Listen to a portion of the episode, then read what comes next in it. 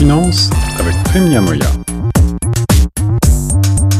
Vous êtes à l'écoute de Choc FM 105.1, ici Guillaume Laurin avec euh, mon ami Prime Niamoya pour la chronique économie et finance consacrée aujourd'hui à un talent de chez nous, David Carr, qui est un des nouveaux économistes qui a été primé cette année, qui a reçu le fameux prix de la Banque de Suède en mémoire d'Alfred Nobel, plus connu sous le nom tout simplement de prix Nobel d'économie. Prime, tu vas nous euh, brosser un portrait de David Et de sa spécialité, n'est-ce pas?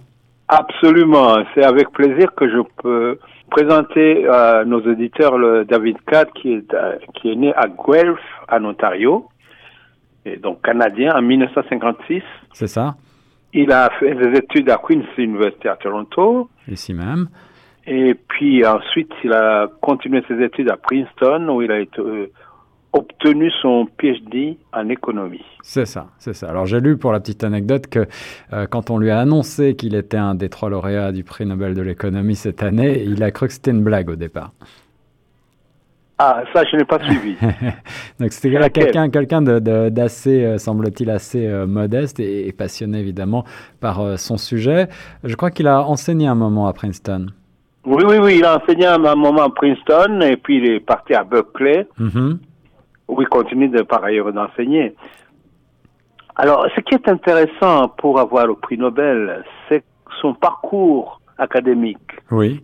Après avoir fait des études à, à Princeton et parti à Berkeley, il a notamment été membre du comité éditorial des prestigieuses revues professionnelles, par exemple le Journal of Labor Economics entre 68 et 92 et la revue Econometrica pour euh, ceux qui ont fait l'économie mathématique. Ce sont des références absolument en économie. Et puis ensuite, il recevra, avant 40 ans, la médaille John Bates qui est décernée aux jeunes économistes, qui constitue parfois la voie royale au prix Nobel comme avant lui d'autres prix Nobel comme Paul Krugman, Joseph Stiglitz et bien d'autres.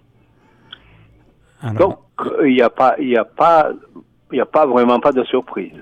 il n'y a pas de surprise, en tout cas, euh, pas pour euh, celles et ceux qui observent ce petit monde de l'économie euh, théorique. Mais on va voir avec toi, je crois que la spécialité de David Carr, c'est aussi l'observation pratique et, un petit peu moins classique que l'économie qu'on a l'habitude d'imaginer avec des, beaucoup de chiffres et beaucoup de mathématiques. Lui, David Carr, a une approche expérimentale naturelle, un petit peu plus organique.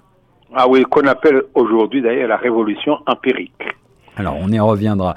Euh, parle-nous de son parcours maintenant. Alors, euh, avec le professeur Alan Kruger à Princeton, ils ont entamé ensemble une étude sur le salaire minimum. Mhm. Et dont les données remettent fondamentalement, fondamentalement en cause la conclusion largement acceptée par les économistes. Vous savez qu'il y a une relation inverse entre le prix du salaire et le chômage. La fameuse courbe de Phillips, par ailleurs, que tu connais bien. Oui, tout à fait. Eh bien, lui, il a pris euh, une étude de cas, c'est au New Jersey, mhm. une ville du New Jersey, et avant et après augmentation du salaire minimum, et il compare ça avec la, deux autres États.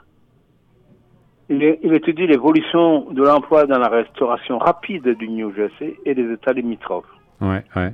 Alors la conclusion, évidemment, c'est des conclusions sur la base d'inférences statistiques extrêmement poussées, très pointues. Les deux constatent que cette augmentation n'a aucun impact sur le niveau de l'emploi dans cette branche. Et ça, c'est vraiment très intéressant. Et ce sont des constatations d'ailleurs qui ont été faites par ailleurs dans d'autres dans d'autres pays. Ça veut dire que, euh, contrairement à ce que euh, beaucoup de tenants de l'économie traditionnelle euh, soutiennent, et en particulier des, des, conservateurs, augmenter les salaires minimaux ne semble pas avoir d'incidence sur sur l'emploi. au contraire, cela cela ne se fait pas en tout cas au détriment de l'emploi. Absolument. D'ailleurs, les les économistes, euh, disons, progressistes comme Stiglitz et Krugman jubilent. Mhm. Hein, euh, et les conclusions ne sont pas, évidemment, comme tu peux te l'imaginer en économie, ne sont pas universellement acceptées, mais ils bénéficient quand même, euh, ces conclusions, d'un crédit considérable chez la plupart des économistes. C'est ça. Alors on le disait, euh, c'est par une approche de l'expérience naturelle que David Carr est arrivé à ses, conclusions, encore une fois parfois controversées dans son milieu, mais qui euh, commence à faire euh, sérieusement débat à quel point eh bien, il a été, aujourd'hui, il a reçu ce prix Nobel de l'économie 2021, ce qui montre bien quand même une reconnaissance de ses pairs. il a étudié, outre le salaire, les questions de salaire minimum, mais il s'est penché aussi sur la question de l'immigration, je crois. Voilà, absolument. C'est dans un autre cas qu'il a étudié en profondeur. Il a pris une étude au cas, une vague soudaine d'immigration, euh, comme, comme l'exode de 1980 de 100 000 Cubains à Miami. Et il a constaté que cette vague d'immigration n'a provoqué aucun effet sur le chômage, comme on pouvait les, le, euh, n'a pas augmenté le chômage. Oui, on aurait pu s'y attendre, s'attendre à l'inverse, euh, effectivement. Oui, et puis bon, alors il prouve que donc ceci évidemment euh, donne de l'eau au moulin à la, à la, disons à la pensée de, des économistes de, de gauche. En effet, en effet. Alors, euh, il partage cette année, euh, David Carr, ce prix Nobel avec euh, deux autres grands économistes de notre temps. Est-ce que tu veux nous dire quelques mots sur eux? Oui, il partage le prix Nobel 2021 avec Joshua Angrist de, du MIT à, à Boston et Guido Imbes de Stanford. Donc, ce sont les universités classiques qui figurent parmi les dix meilleures universités au monde et qui produisent des prix Nobel dans pratiquement tous les domaines. Bien sûr. Hmm. Alors ces trois chercheurs euh, ont, des points communs, je pense. Ah oui, absolument. Ils ont renforcé en fait l'argument en faveur d'un rôle plus actif du gouvernement dans la lutte contre les inégalités. Et parce que en quoi consiste la révolution de telles études? Par exemple, aujourd'hui, bon, euh, c'est qu'elle euh, plaide en faveur du Build Back Better de Biden, mm-hmm, mm-hmm. qui met un accent sur les investissements, par exemple, dans les enfants ou, l'augmentation du salaire minimum. C'est ça, donc ce sont des, économistes euh, qui vont dans le sens euh, de l'histoire, en tout cas qui sont, semblent être écoutés par, bah, par le président actuellement en exercice aux États-Unis. Ah oui, tout à fait. Donc ça va dans le sens de sa politique.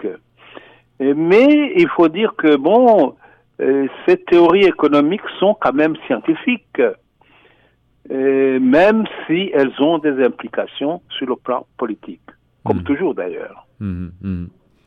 Alors, est-ce que c'est un message, d'après toi, euh, de, de, la part du jury du prix Nobel pour faire pencher la balance économique vers la gauche, peut-être? Oui, mais comme tu le sais tout finalement est politique. Euh, même l'attribution des prix Nobel correspond certainement à des penchants, à des influences politiques euh, inévitables. En effet. Et donc, euh, les sciences humaines, d'ailleurs, il faut le savoir, c'est des, des, sciences qui ne sont que des sciences, comme disait Claude Lévi-Strauss, que par une flatteuse imposture. Alors, qu'est-ce qu'il entendait par là exactement? Ah ouais, bah ouais. Alors j'ai retrouvé cette citation de Claude Lévi-Strauss euh, dans une interview qu'il avait donnée au journal Le Monde en le 18 euh, ah bah, le 18 octobre 91. Mais il y a exactement, 30, ans. en effet. Mhm. Alors qu'est-ce qu'il disait dans cette interview? Il disait parce que les sciences humaines se heurtent à une limite infranchissable car les réalités qu'elles aspirent à connaître sont du même ordre de complexité que les moyens intellectuels qu'elles mettent en œuvre. Bon, c'est pas si simple à comprendre. Donc, euh, de, ce fait, elles sont, elles sont toujours incapables de maîtriser leur objet. C'est-à-dire que bon, bon, les sciences humaines sont tellement, ont tellement de, de paramètres à traiter qu'il suffit de retirer un seul que tout le reste tombe par terre. En effet, une bonne manière de voir les choses, de comprendre l'économie de manière un petit peu plus triviale. En tout cas, euh, David Carr et ses recherches euh, progressistes montrent aussi que eh bien, les politiques progressistes sont bonnes à la fois pour euh, nous autres et pour l'économie. On espère que le message passera également à la sphère politique. Merci Prime Niamoya pour cette présentation du nouveau prix, euh, donc lauréat du prix Nobel de l'économie de cette année, le euh, euh, l'Ontarien, le Canadien David Carr. C'était mon plaisir, Guillaume.